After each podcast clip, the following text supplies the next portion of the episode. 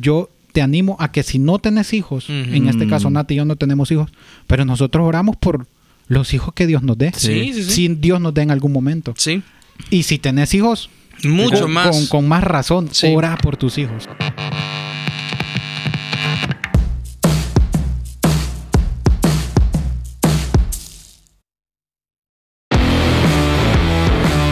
Hey, ¿qué tal? Bienvenidos a Relevante. Hoy estás escuchando otra voz al inicio porque Carlitos no está, porque tuvo que atender una emergencia familiar. Pero vamos a arrancar, así que bienvenido Dani y bienvenido Marky. ¿Qué onda? ¿Qué onda? Estamos más apagados que no. Es cierto. Falta Carliño ahí. Sí, falta que Carlos siempre entra con Con- poder, con, va. punch. Sí, nosotros ahí Así que nos no. aguantan, pero este tema es súper importante, súper relevante. Aunque no tengas o aunque no estés pensando en tener, de verdad que va a ser importante Sí. que lo escuches. ¿De qué estamos hablando? ¿De dinero? No. Vamos a Sí, hablar de no ten- dinero, dinero no tenemos. amor. Ah. No tenés dinero ni estás pensando en tenerlo. No. No. Hoy queremos hablar de hijos, pero específicamente de crianza. De crianza, sí. Y entonces decíamos que, yo- o sea, nosotros los escuchamos a ustedes y gracias por todos aquellos que todo el tiempo nos dicen, Hablen hey, esto, escuchamos, esto". ajá, hablen de esto, nos dan temas. Pero u- es un tema que nosotros vemos no solo a papás hablando, sino a jóvenes Sí. compartiendo memes, que los memes de, Algunos son de lo que hablas, difíciles. como dice el versículo, de los que hablan el meme es el corazón, ¿cómo es? De la abundancia de tus memes, ah, Habla el corazón. Habla el corazón. Ajá. Mana la vida. No, no. No, También. Mira, hace poco ya que me pasó un, un meme que sale un, un, un, un monito con los ojos así como sospechosos. Que dice, cuando veas a, a tu mamá enseñándole a tu hijo las vocales una por una y cuando a vos te las enseñaba puros chanclazos y cinchazos. Ah, sí. No, pero es Don Ramón. Ah, don Es Ramón. Don es don Ramón, es Don cierto, don Ramón, Ramón. es Don Ramón que sale Es cierto. como. Y por, por eso, por eso que Marcos decía que, que aunque no tengas hijos, no estés empezando a tener, Todavía. te vas a sentir identificado porque todos, todos nosotros hemos pasado por una experiencia de crianza de alguien más, ¿verdad? Sí. Ajá. Alguien más nos crió. Ya sea tu papá, Ajá. ya sea tu abuelo, tu abuela, tu tío, tu tía. Ajá. Hemos pasado por crianza y muchas veces llegamos a decir, yo no voy a ser así cuando, Ah, cuando tenga los míos. Es que ese es el punto clave. de esta, de Ah. esta Sí. conversación, que nosotros queremos ver, más o menos identificarnos contigo quizás y pensar cómo quisieras tú en el- ser en el futuro. Claro. Porque hoy está de moda ciertas tendencias de crianza. Hay corrientes. Hay corrientes que quizás no todas son las mejores y se ven reflejadas en la cultura popular, llámese series, eh, Sí. caricaturas, películas, etcétera. Sí, yo, estaba viendo, perdón, yo estaba viendo una serie, estábamos viendo una serie con, con, con Nata, eh, eh, súper buena, eh, y estos son supuestamente adolescentes y andan buscando un tesoro. Quizás, quizás sabes cuál es, pero andan buscando el Ah, tesoro. no, no sé. Y la cosa es que llegan donde los papás y les dicen, papá, ya me voy Ajá. y me voy a ir a, a Sudamérica a buscar el tesoro. Entonces yo le digo a Nata, jamás en mi vida hubiera llegado a donde, mi, donde mis papás a Papá, decirle, ya me voy. hey, salud, ya me voy. Ajá. Porque, pero realmente ahora pasa eso. O algunas veces cuando vemos a un, a un niño que está haciendo berrinches o algo, yo le digo a Nata, ya anduviera buscando los dientes porque mi mamá ya me los hubiera bajado. Sí, yo, yo les, he contado este. De una vez estábamos afuera de, de una, de una venta de, de helados en Santa Ana hace muchos años. Y entonces estábamos esperando ahí a un amigo y estaba un niño de unos, de unos cuatro años quizás. Y se ve que le, que le estaba pidiendo a la mamá que le comprara otro, otro helado. Y la mamá tenía unos 22 años, o sea, era bien jovencita. Y entonces la mamá le decía, hijito, ya te compré uno, ya vamos a la casa, vas a cenar. Y empieza el niño a decirle, tonta mamá, tonta, tonta mamá, tonta, tonta. Ajá. Y yo dije, ay, si hubiera... Hubiera sido yo. ¿Cómo No, hubiera no hubiera tocado- terminado la palabra. Ahí. los dientes. Yo, yo recuerdo una vez que, que no, no dije una mala palabra y no dije. Bueno, sí fue una mala expresión, pero se me es. salió. salió Eso es. Fíjate que no era. no era- es que era. Como cuando vos le decís a alguien, no, No, hombre, no, estás no, loco. no, no, no. Ya, ya, Ah, ya visto sí. cuando le decís a alguien, no, hombre, estás loco, Ajá. ¿cómo vamos a hacer eso? Ajá. Ajá. A mí se me salió esa frase con mi mamá. Estás loco. Porque yo, yo, o sea, en mi mente no calculé con quién estaba hablando. O sea, con alguien más que vos me decís, no, hombre, vámonos caminando. Ajá. No, hombre, estás loco, le decís. Ajá. O sea, algo ni, así. Ni, ni, ni hacer la palabra está, sino. No, hombre, estás loco. Ajá. Estás loco. Y Ajá, estás loco. algo así fue mi respuesta inmediata y automática. Ish. Y solo borré cassette en- por tres minutos seguidos. No, Solo pues, escuchas no. Ajá. Amaneciste No, pero en el hospital. sonó el, el- el sonidito de Windows. Crachaste. yo, yo tuve, yo tuve papás, tuve papás este, amorosos. amorosos Ah, no, en sí, cierto amorosos. sentido, sí, Sí, sí, fueron sí, amorosos, claro, pero claro. muy duros. Mi mamá fue muy, muy estricta. O sea, mi mamá no le podías, mi mamá tenías que pedirle permiso 24 horas antes de, de algo que ibas a hacer. Por correo. con- Casi que, casi que firmado. Ah. y tenías que decirle todas las personas que iban. Ajá. El Entonces, chino, el sí, gordo, ajá. el, Y lo- y siempre eran los mismos. apodos. El hijo de la niña. Ajá. Entonces siempre eran los mismos, pero tenía, o sea, no y antes era casi que una semana antes, ya después como que empezamos a, a dialogar, ¿verdad? Entonces, y cuando cuando era y más pequeño era bien difícil porque mi mamá cuando estábamos en alguna reunión o algo y hacía algo malo me decía, "¿Recuerdas que tenemos que hablar?" Uh, Acordame. y yo tenía- caía bien Me la comida. Sí, me acordaba yo- más tarde que Ajá. ajá. Y yo tenía que acordarle, si no le acordaba, Ah, era peor. era, era, era tres reglazos más. Ajá. O sea, a mí me, a mí me educaron con vara. No sé cómo los educaron a Sí, ustedes. Sí. Pero a mí me, me, me educaron Cincho con, mojado. No, con mucha vara. Sí. Sí, y, y- y aquí sin miedo a abrir una, una herida generacional, pero, pero yo creo que todos nosotros experimentamos crianza diferente a la que estamos viendo. Yo casi, casi, casi te diría que el 100% va a estar de acuerdo de los que nos escuchan. sí. Hace poco estaba hablando eh, a, nosotros tres. Nos toca ser pastor de clase, se llama, de- del colegio de, de- de Vida Nueva, New Life. Es un pastor que está cuidando al- a, a un, a un grado en específico. Sí. El grado con el que estaba hablando. Todos son unos personajes y, y algunos nos escuchan. Pero todos dijeron, todos, todos están en la época en la que todos nosotros estuvimos que dijimos, mis papás son malos. Sí, mis papás sí, son malos. sí. Y yo estoy seguro que los papás de ellos no son malos, porque Ajá. yo conozco a varios Pero papás. en esa edad, Pero en tu, esa edad, papá tu es papá tu es malo. enemigo. Ah, exacto, Es tu exacto. enemigo, sí. Y- Tu papá no y- sabe. Ajá, y yo, yo, yo recuerdo haber estado en la misma, en la misma posición. Y, pero ellos me decían algo y es, y es, es la razón por la cual yo les traía este, este tema a la mesa. Y eh, ellos me mencionaban una serie, una serie de caricaturas Ajá. que se llama Bluey. Yo no sé si la han visto. Vos, Yo bueno, sí, vos sí sí. lo has visto, Daniel. Yo no. Ah, Nico la ha empezado a ver, Bluey. No le llama tanto la atención, pero yo me he quedado clavado viendo la serie. Y, y yo no sé si sabían, porque después me puse a leer, pero el creador de Bluey es el mismo creador de una serie de los de principios de los 2000 que se llamaba Charlie y Lola. No, para nada. Charlie y. Lola, desde, desde esa época ya era una caricatura diferente, porque Mm. mostraba una familia... eh, Disfuncional. no era disfuncional, pero era como bien real. No, no era una familia que, es lo que, que- escuché. que era perfecta ni nada. Que cuando él, cuando él presentó la serie le dijeron que esto- estos perritos de Bluey Ajá. le dijeron que la serie era demasiado real como Sí. para que ponerla para niños. Exacto, entonces- y él la tuvo que producir él solo. Eh, sí, y- ahora él tiene su propia productora y él hace todo. todo eh, obviamente tiene, tiene un equipo ahí, pero él es el- el- la cabeza de todo.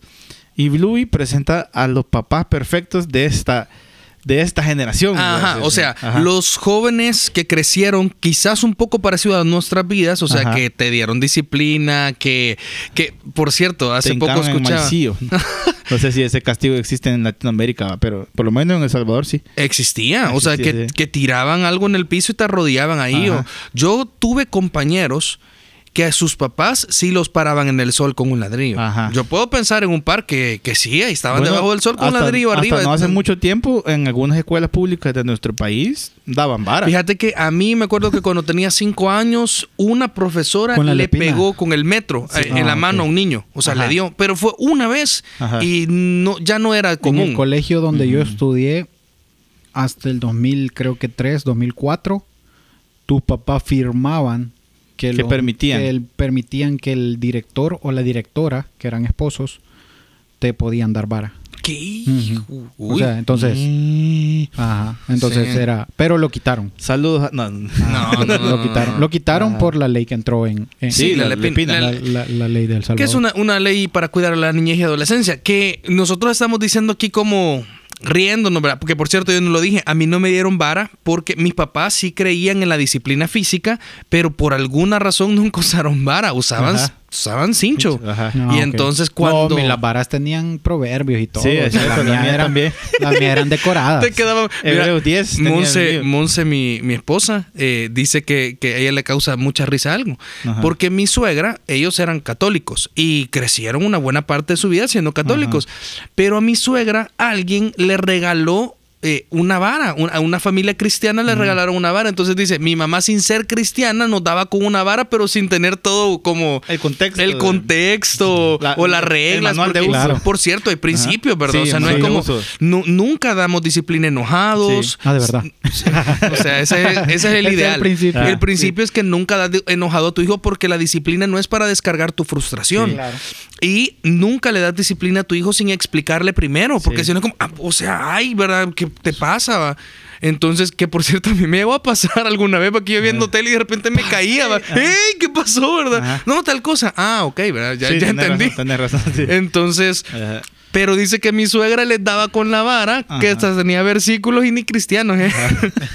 que por cierto, esta, no sé si se va a enojar mi suegra y si escucha el programa, pero dicen que una vez uno de mis cuñados estaba fregándola y fregándola y fregándola y tenía un huevo en la mano. Mi suegra que estaba cocinando. Y le dice a mi, mi cuñado, no me lo tira, le dijo. Ah, y dice que desde una punta de la cocina hasta la sala que estaba en la cabeza le cayó en el huevo. Mamá, ¿qué te pasa? Me, Ajá. me dolió. No, no te, no de béisbol, Mira, de como que si te dejara, como que si te daba disciplina a tu papá o tu mamá y que le dijeras, no me dolió. No me Ah, dolió. mi hermana, mi hermana mayor, se lo voy a mandar a mi hermana y a mi mamá este, este podcast. Ajá. Porque empezamos, empezamos a entrar en intimidades. Ajá. Ajá. Eh, cuando a mi hermana le caía, mi hermana era, dif- era de carácter difícil. O sea, se ponía dura. Se pon- Y ahora sí, ahora tiene una hija y es exactamente igual, entiendo yo. Ajá. La estás pagando. Sí, entonces, y mi hermana no lloraba. Mm. O sea, la, re- la, la- Se enojaba. Sí, se enojaba. Entonces, la, la disciplina eran tres reglazos. Si te movías, otros tres. Sí, sí, así se iban sumando. Así me aprendí la regla del tres. Los múltiplos. Cuando estabas en la escuela solo decía, ay. Entonces, y, y mi hermana era, eh, o sea, era de carácter fuerte. Y ella le daban los tres. Y mi mamá se enojaba Porque no Lloraba. porque no lloraba. Y su cara, o sea, su, su facción era de enojo. Más que de dolor, más de quebrantamiento, era Más me enojo. Me estoy enojando. Y, y yo creo que qui- quizás ahí estamos entrando ya a la herida con todo y limón. Ah, es que eso es lo que yo quería decir. Ajá. Porque ahorita nos estamos riendo, que la chancla y no sé qué. Pero hay algunos de los que nos están escuchando que esto no te da risa. Ajá. O sea, tú decís como, no, o sea, a mí mis papás se pasaron con la disciplina física. Ah, claro. O sea, y nunca pude. Ah, yo iba a decir algo. Eh, parte de las de estas nuevas tendencias dicen, por ejemplo, si un niño está haciendo un berrinche, te dicen, no, tú tienes que llegar, sentarte a la par y decirle, ¿cómo te sientes? ¿Cómo te sientes? ¿Por qué te sientes? Hay, hay, un, hay una pregunta que a mí me dio risa, sinceramente, con todo respeto a los profesionales del área. Pero decía que le preguntes a tu hijo qué color se siente. Ajá. Entonces, qué? Por, porque... Para, que, se pueda expresar Ajá, el niño. Para que se pueda expresar. Pero yo pensaba, ¿cómo, le voy, a, cómo voy a llegar donde Nico Ah, y le voy a preguntar qué color te sentís? No, jamás, vea. Púrpuras y Ahora, oro. Él, él, él conoce los colores... En, o sea, relaciona los, los Purple, colores va a decir. con, con, con- con emociones porque él tiene un libro del, de- de el emociones. monstruo de las emociones, es eh, de los colores. Es bien interesante ese libro, por cierto, hablando de crianza. Pero ese es solo sirve para identificar los- la- las emociones. Pero nosotros pensamos, Pero o sea, él tuvo que si- pasar por un proceso para aprender esos colores. Si pero tú le Pero hacías cuando uno- nosotros, cuando nosotros Ajá. crecimos, perdón, pero No, no había nada de no eso. había nada. Si de tú le hacías un berrinche a tu mamá en el súper, ¿qué? No qué? No, hombre, es que. Ahorita está olvídate. rojo, amigo. rojo te voy a dejar. verde. Rojo Sí. te voy a dejar La espalda. La espalda, por- Entonces, Creo que ahora algunos- hay un poco más, perdón, ahora hay un poco más de sentido de, de voy a entender a mi hijo. Ajá. Antes era voy a disciplinar a mi hijo o voy a castigar a mi hijo o voy a golpear corrección. a mi hijo porque necesita ser corregido. Ajá. O sea, creo, creo que debemos de entender estos... Sí, los dos eh, lados de la balanza. Los dos lados de la balanza y, y los, y los términos, porque una Sí. cosa es disciplinar Ah. y otra cosa es castigar. Exactamente. Y otra cosa Sí. eh, que Ah. son bien diferentes. Y, y otra cosa es también, ahora tenemos la bendición de tener más información. O sea, nuestros padres solo tuvieron el ejemplo de sus papás. Y cómo, si a ti te parece que tus papás fueron duros, anda a preguntarles cómo fueron sus papás Sí, con sí. ellos. Uy, sí. Porque sumarle tres veces. O sea, era- eran duros. Sí. Entonces, nuestros papás, dentro de lo que cabe, algunos de tus papás fueron creyentes, otros ni eso. Entonces, ellos de lo que aprendieron, trataron de hacerlo mejor con nosotros. Algunos quizás lo hicieron peor que otros, Sí. pero ahora nosotros tenemos una oportunidad. Entonces, en todo este contexto, tenemos ahora series A como esta Bluey. Que, que es, yo creo que Bluey es el limón en la herida. Eso es lo que te estoy Ajá. diciendo, el, limón en la herida. Porque este grupo de chicos que él digo, yo les pregunté de la serie y me dicen, esos son los papás que todos nosotros deseamos. Ajá. Porque en la serie lo- los papás son como bien comprensivos, no hay castigo, no, No hay disciplina no hay disciplina física. física, no hay no hay corrección tampoco, por No hay cierto, no hay corrección, no. o sea, vos dijiste que cada vez que lo ves las niñas le están dando duro al papá. yo cada vez que he visto un episodio de esa caricatura, el papá está en el piso y los, los las hijas, que son Porque dos son dos perritas, niñas, ajá. le están pegando, pero le están pegando y se ríen. Y el Ajá. papá, es bien, es bien bonito ver a un papá jugando con sus Sí. hijos. Yo, yo juego con mis Y, hijos todo y el de tiempo. hecho, es una cosa curiosa de esa serie es que sale más el papá que la mamá. Sale más el papá que Ajá. la mamá en casa. Ajá, en casa, Eh, ¿cierto? Y entonces el papá haciendo labores episodio en la casa. ahorita, mira, en YouTube. Ajá. Pero el, ah, pero siempre le están golpeando Y- y- papá. y o sea, tocan, tocan temas como bien profundos como eh, hay una tía que no nos quiere visitar o cosas Sí. así o mi mamá Porque la tía no puede tener hijos. ajá, o mi mamá pasó por depresión después de tenernos esas cosas o sea Sí. qué van a andar entendiendo Nico o, la- o Ali o Esteban sentados enfrente del tele ah las mamás por Entonces, depresión o sea. yo veo a niños como los que tenemos acá en el colegio, o vos que nos estás escuchando y decís, yo no voy a ser como mis papás, Ajá. yo no, yo no voy a pegarle enojado a mi hijo, y le- es más, quizás ni le voy a disciplinar, Sí, mejor no. Eh, no voy a usar la disciplina física, o voy a, o si me piden permiso, yo le puedo decir que sí. Yo una vez escuché a un joven, yo cuando estaba bien bravo porque la mamá no le había dado permiso de ir a un lugar, yo cuando sea grande a mis hijos les voy a dar permiso de ir a todo, y yo, Quizás no. Quizá no, cuando estés grande te vas a dar cuenta que no puedes darle a tus hijos permiso yo, de ir a yo- todo. yo escuché cuando, cuando mis hijos estén grandes y me pidan tomar, yo voy a tomar con ellos. ah, escuché qué lindo. Ajá. Nata me dice, Nata me dice, yo siempre había dicho que no le iba a disciplinar a mis hijos y hasta que estudié, hasta que trabajé en un kinder. Ajá. Ajá, y fue como, no, estos niños necesitan ser Eh, eh, ah, disciplinados. pues ahora les cuento algo. Yo me di cuenta de un concepto que nunca había escuchado. Eh, hay una, una serie en YouTube que se llama, bueno, el canal se llama Jubilee y ellos tienen diferentes dinámicas. Bluey es de la BBC. Ah, sí, de de BBC. BBC. lo financia, pero es de Australia. Ah, ok. Ah, pues este Jubilee lo que hace es, tiene varios programas. Tiene uno que se llama eh, como el, el- el topo o algo así, el que no pertenece acá. The Old One es en inglés. Que por ejemplo tienen, tenemos a ocho personas que son médicos, pero uno es mentira. Ah, Entonces, ajá, entonces... que es como un fondo blanco y aparecen varias personas. Bueno, ese es fondo negro, según yo. Ah. Pero entonces al final es, eh, si tú adivinas quién es el farsante y lo sacas del grupo, Ajá. se ganan un premio en dinero. Ajá. Pero tienen otro que Como se Among llama... Us, pero Como algo así, pero en Pero en persona. Tienen otro que Hay se llama eh, Common Ground. Que en Common Ground es así. Estamos Ah, ese es el que he sentados. visto visto vos. Estamos sentados seis personas en la mesa. Tres de ellos son de izquierda y tres son de derecha. Tres son veganos y tres comen carne. Tres son así. Y dicen una frase. Por ejemplo, dicen: deberíamos de comer todo tipo de comida, no importa su procedencia. Entonces, los que estén de acuerdo con la afirmación se quedan en la mesa y conversan. Los que no están de acuerdo se levantan y se van.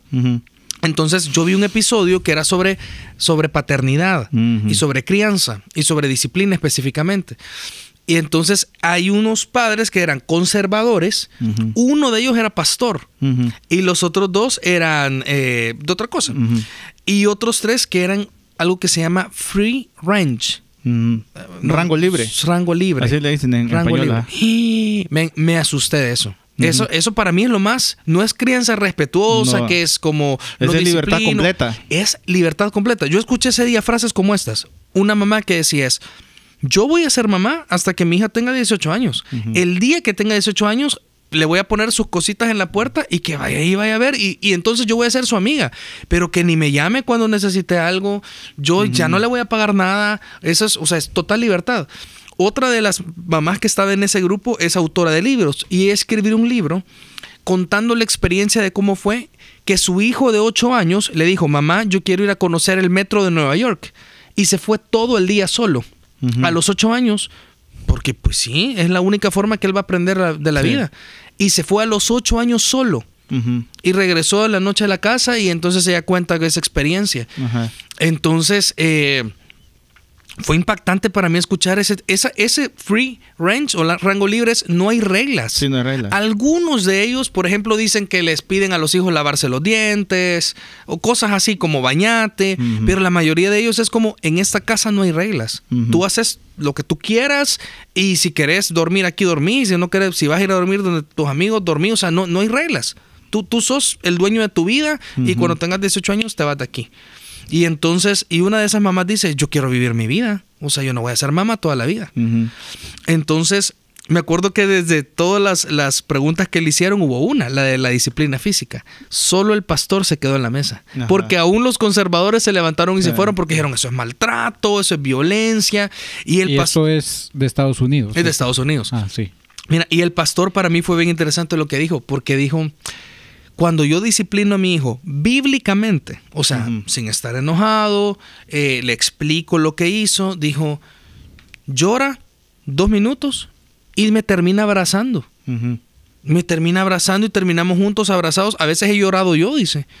Y hablamos de cómo ese dolor físico representa el dolor de, de fallarle a Dios y como, y claro, mientras van creciendo hay otros métodos para poder disciplinar, ¿verdad? Pero entonces fue bien bonito la forma en cómo lo explicó, pero fue impactante ver el otro lado de la moneda. Entonces yo creo que ahorita, eh, si tú ya tienes hijos, me imagino que ya estás eh, pensando o ya estás desarrollando tu forma de cómo criar a tus hijos. Alguna de estas formas es reaccionando como te criaron a ti o te has, te has, eh, has investigado, has leído, has buscado consejo.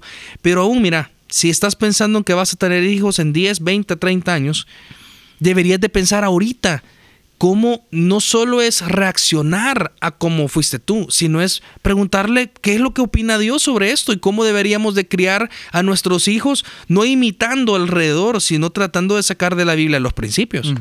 Y entender que lo- nuestros papás se equivocan. Claro, ajá. O sea, y que algunas veces, aunque vos, aunque, aunque vos tengas en un pedestal a tu papá, a tu mamá, son humanos, Mm. se equivocan, la pasan mal, eh, algunas veces no nos crían de la mejor manera y está bien porque son humanos. O sea, Sí.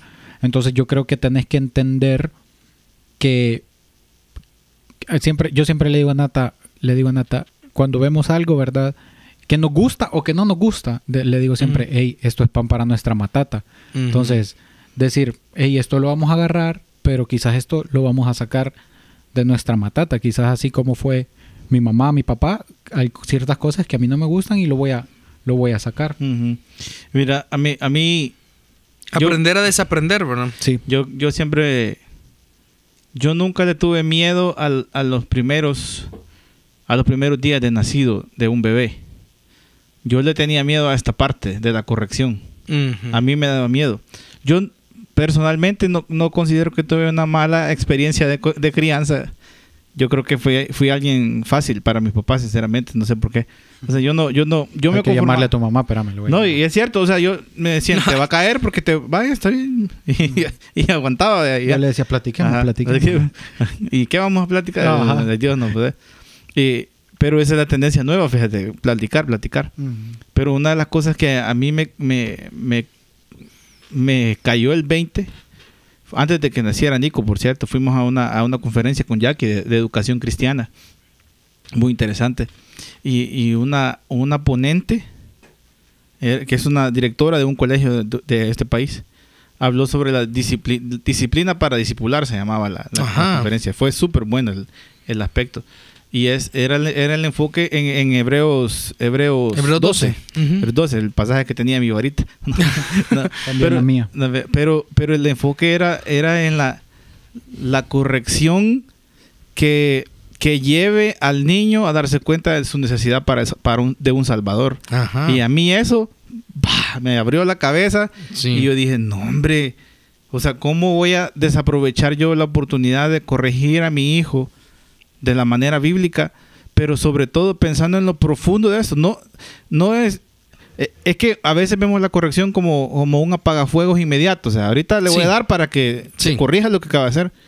Pero cuando lo ves desde esta perspectiva de que cada corrección va a llevarle a él a entender que por sí mismo no puede ser bueno y, y que nunca va a lograr ser bueno y por eso hay que corregirlo, e- ese camino es el camino que él necesita para que un día diga, yo no puedo ser bueno, necesito un Salvador. Y mira, y yo sé que ahorita hemos hablado de disciplina, pero no solo es disciplina, No. comunicación también. Por, ejemplo, yo creo Dice- que bien valioso, importante es no solo decirle a nuestros hijos, no porque no, Ajá, porque yo soy tu papá. sí. O sea, yo sé que tenemos autoridad, pero qué valioso es que nuestros hijos entiendan el por qué. O sea, yo tengo dos hijos, uno de cuatro años y uno de dos. Yo a Esteban todavía no le puedo explicar razones, un poquito. Sí. Pero ahorita a veces es no, Ajá. no lo hagas o hacelo, come, come, come esto, no comas solo dulces. Ajá. Pero Alisa de cuatro años entiende tanto. Entonces yo le explico, hija, te estoy diciendo que no, por esto, por esto y por esto. O sea, es porque yo no quiero que ella solo acepte mi autoridad porque sí, sino que vea que hay una razón, hay un motivo detrás, que es para su crecimiento, que es para su desarrollo, que es por su bien. Entonces, eh, yo creo que son cositas que a mí muchas veces yo escuché como, porque no y punto. Y, ok, está bien, yo tengo que someterme porque ya dijimos, nuestros papás se equivocan, de todas maneras debo de honrarlos. Sí. Así es. Porque mi, mi- Dios me va, a me va a juzgar a mí por honrar a mi papá, no si mi papá fue bueno o malo. Sí. Es, yo debo de honrarlos. Y a ellos los va a juzgar por su, por su Y a creencia, ellos ¿no? los va a juzgar por su creencia. Pero, qué importante es esto, o sea, es abrir un canal de comunicación en el cual yo pueda eh, tratar de explicar a mi hijo o a mi hija por qué suceden las cosas. Ujú. Pero algo importante en esto es que a veces nosotros, no sé, crecimos con esta idea de yo conocer a papá, voy a ser amigo de mis hijos. Y yo creo que se puede, pero hay una diferencia entre, aquí en El Salvador usamos la palabra chero, Ujú. que ¿cómo de- definiríamos chero? Es como... Amigo, pana, El pan, el cuate, el... No sé. ajá. el brother. El brother. Y yo he escuchado varios padres que dicen... Eh, Estos amigos que no son profundos, son amigos de... Ah, entonces yo he escuchado papás Ajá. que dicen, es que yo le dije a mi, a mi, a mi hijo, es que yo no soy tu chero.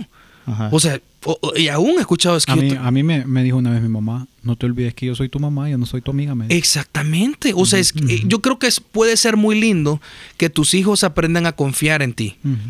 Pero, pero a- a- creo que a veces hemos malentendido. Sí, es que es- esa frase es bien romántica, sinceramente. Sí, a que pero Ajá. no necesariamente es buena. No. Ajá. Y, y- y yo creo que yo creo que el, el, el chero o el pana no busca la corrección para el futuro. Ajá. Que te, te dicen, no, hombre, la estás regando, cambia esto y esto. Pero no busca la- la- la- una- un cambio profundo en tu vida, Sí. que es la diferencia de ser papá. Ajá. Cuando No, su papá necesitas o, o, o ejerces de tu hijo una corrección que vaya a impactar de una manera profunda y a largo plazo a tu hijo. Y No, también, yo- ¿sabes qué? Si tú le regas y te va mal en la vida, si tú tienes un buen papá o un mal papá, yo te aseguro que van a estar a la par de tu cama en el hospital ahí. Yo eso te, Cuidándote. eso te quería decir cuando a mí- mi, mi papá muy pocas veces lo vi enojado. Ajá. Muy pocas veces lo he visto enojado. Eh, o sea, mi papá era es de las personas que su su su manera de decir las cosas son directas. O sea, él no anda buscando Pero tranquilo. pero tranquilo. O sea, te dice las cosas directas, pero súper tranquilo. Y me acuerdo que cuando, cuando estaba saliendo del colegio, yo quería ir a la universidad, pero quería ir fuera del país. Más que por estudiar fuera del país, era por estar lejos de mis papás y estar lejos de, de las situaciones entre mis papás, porque mis papás eh, son divorciados, entonces quería estar, quería estar fuera, quería eh, buscar algo nuevo. Entonces no era una razón de, ah, sí, De quiero peso. irme a preparar, ¿verdad? Fuera del país. O sea, era mentira, pues. Sí. Y ya y tarde o temprano te iba a fregar esa decisión. tarde o temprano. Entonces, yo me acuerdo que hice todo lo posible para irme. Tenía ya la visa de estudiante, tenía todo, todo, todo. Tenía una beca, absolutamente todo para decir, yo me puedo ir.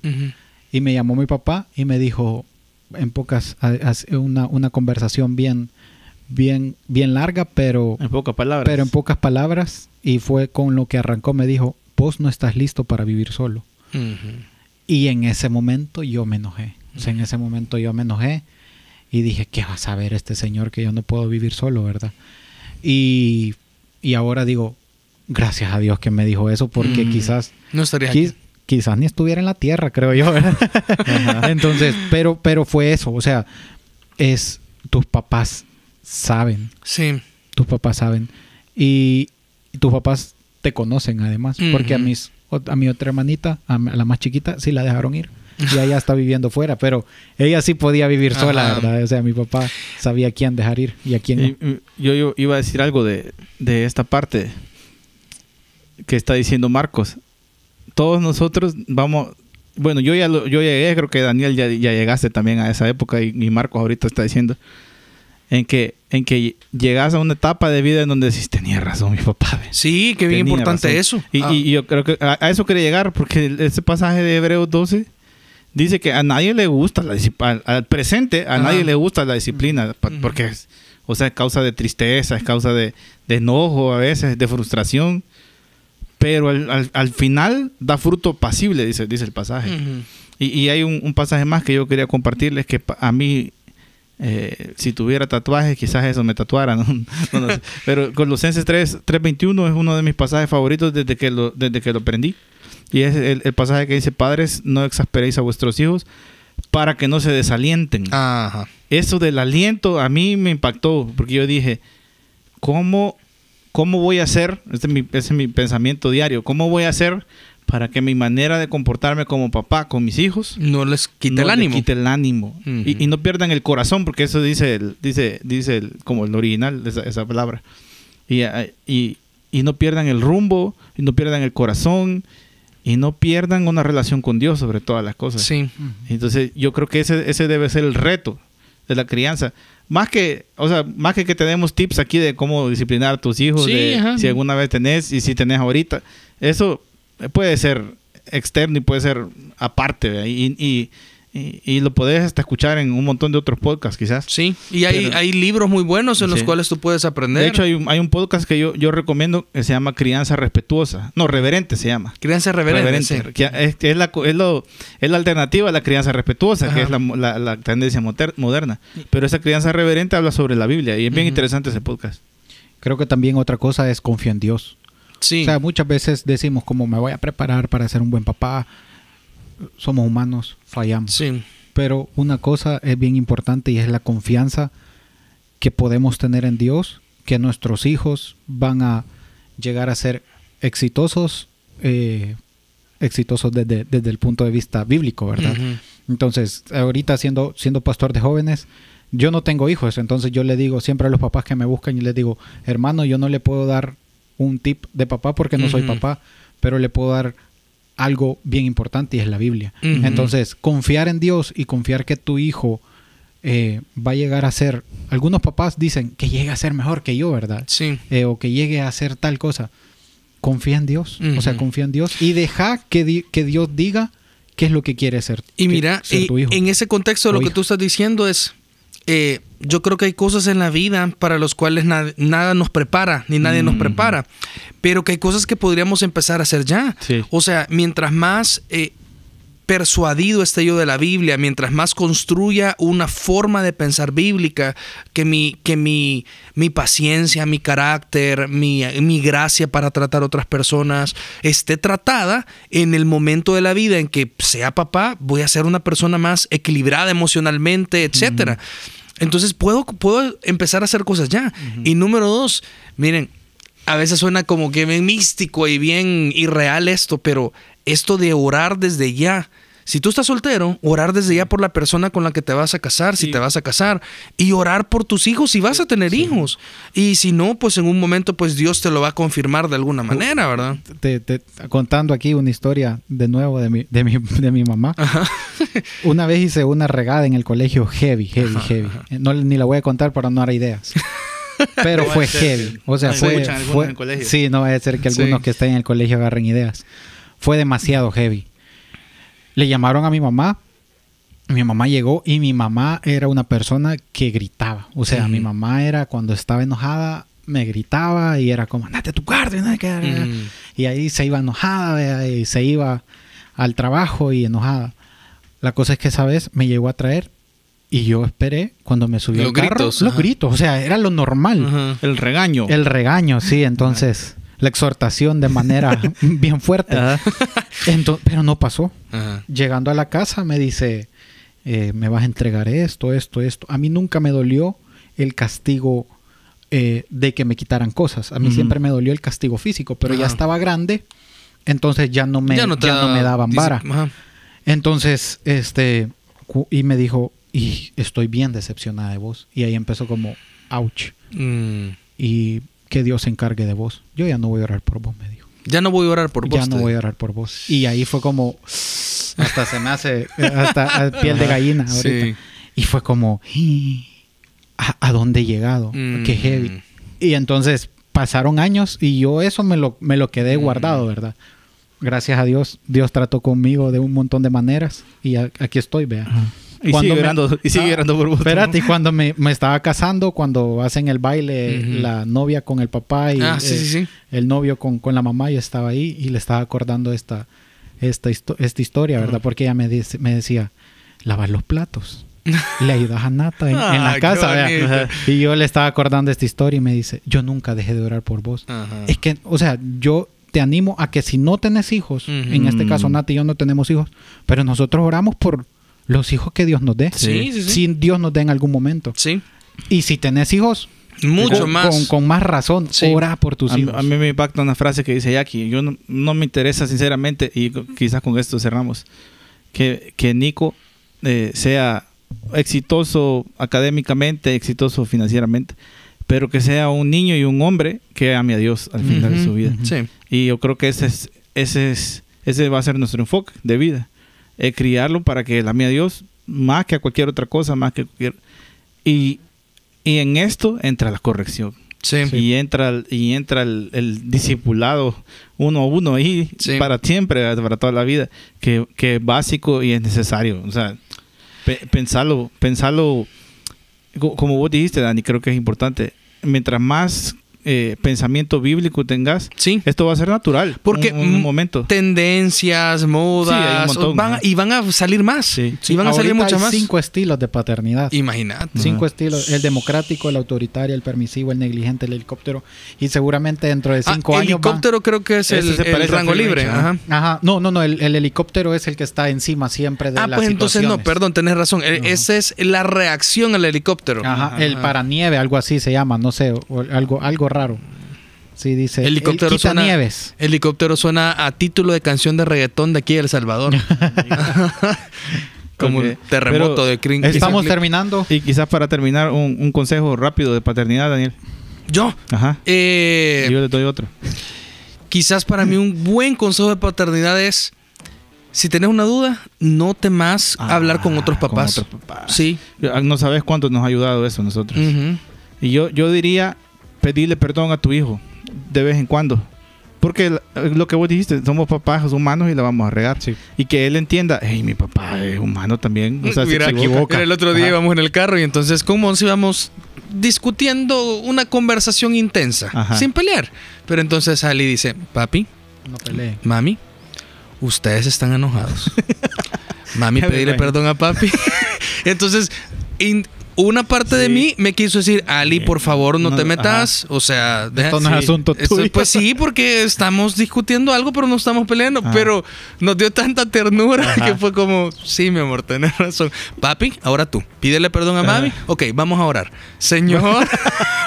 Pero es cierto, o sea, e- ellos valoran, yo no sé por qué, pero un niño valora eso de, de, de, hey, me pidió perdón, o le está pidiendo perdón a alguien, porque nosotros se lo pedimos, vayan a pedirle perdón a nosotros. Ajá, sí, Entonces es como que ellos también lo hacen. Sí. Entonces eso, eso es, esa es clave. Ora por tus hijos, confía en Dios, Eso. pienso yo. Sí. Buenísimo. Hey, estamos terminando. Nos vemos, bueno, nos escuchamos más bien. Nos ¿verdad? escuchamos. La próxima semana. Que Dios te bendiga Saludos a la chancleta voladora. y saludos a las mamás y a los papás. Los Buena amamos. onda. Gracias.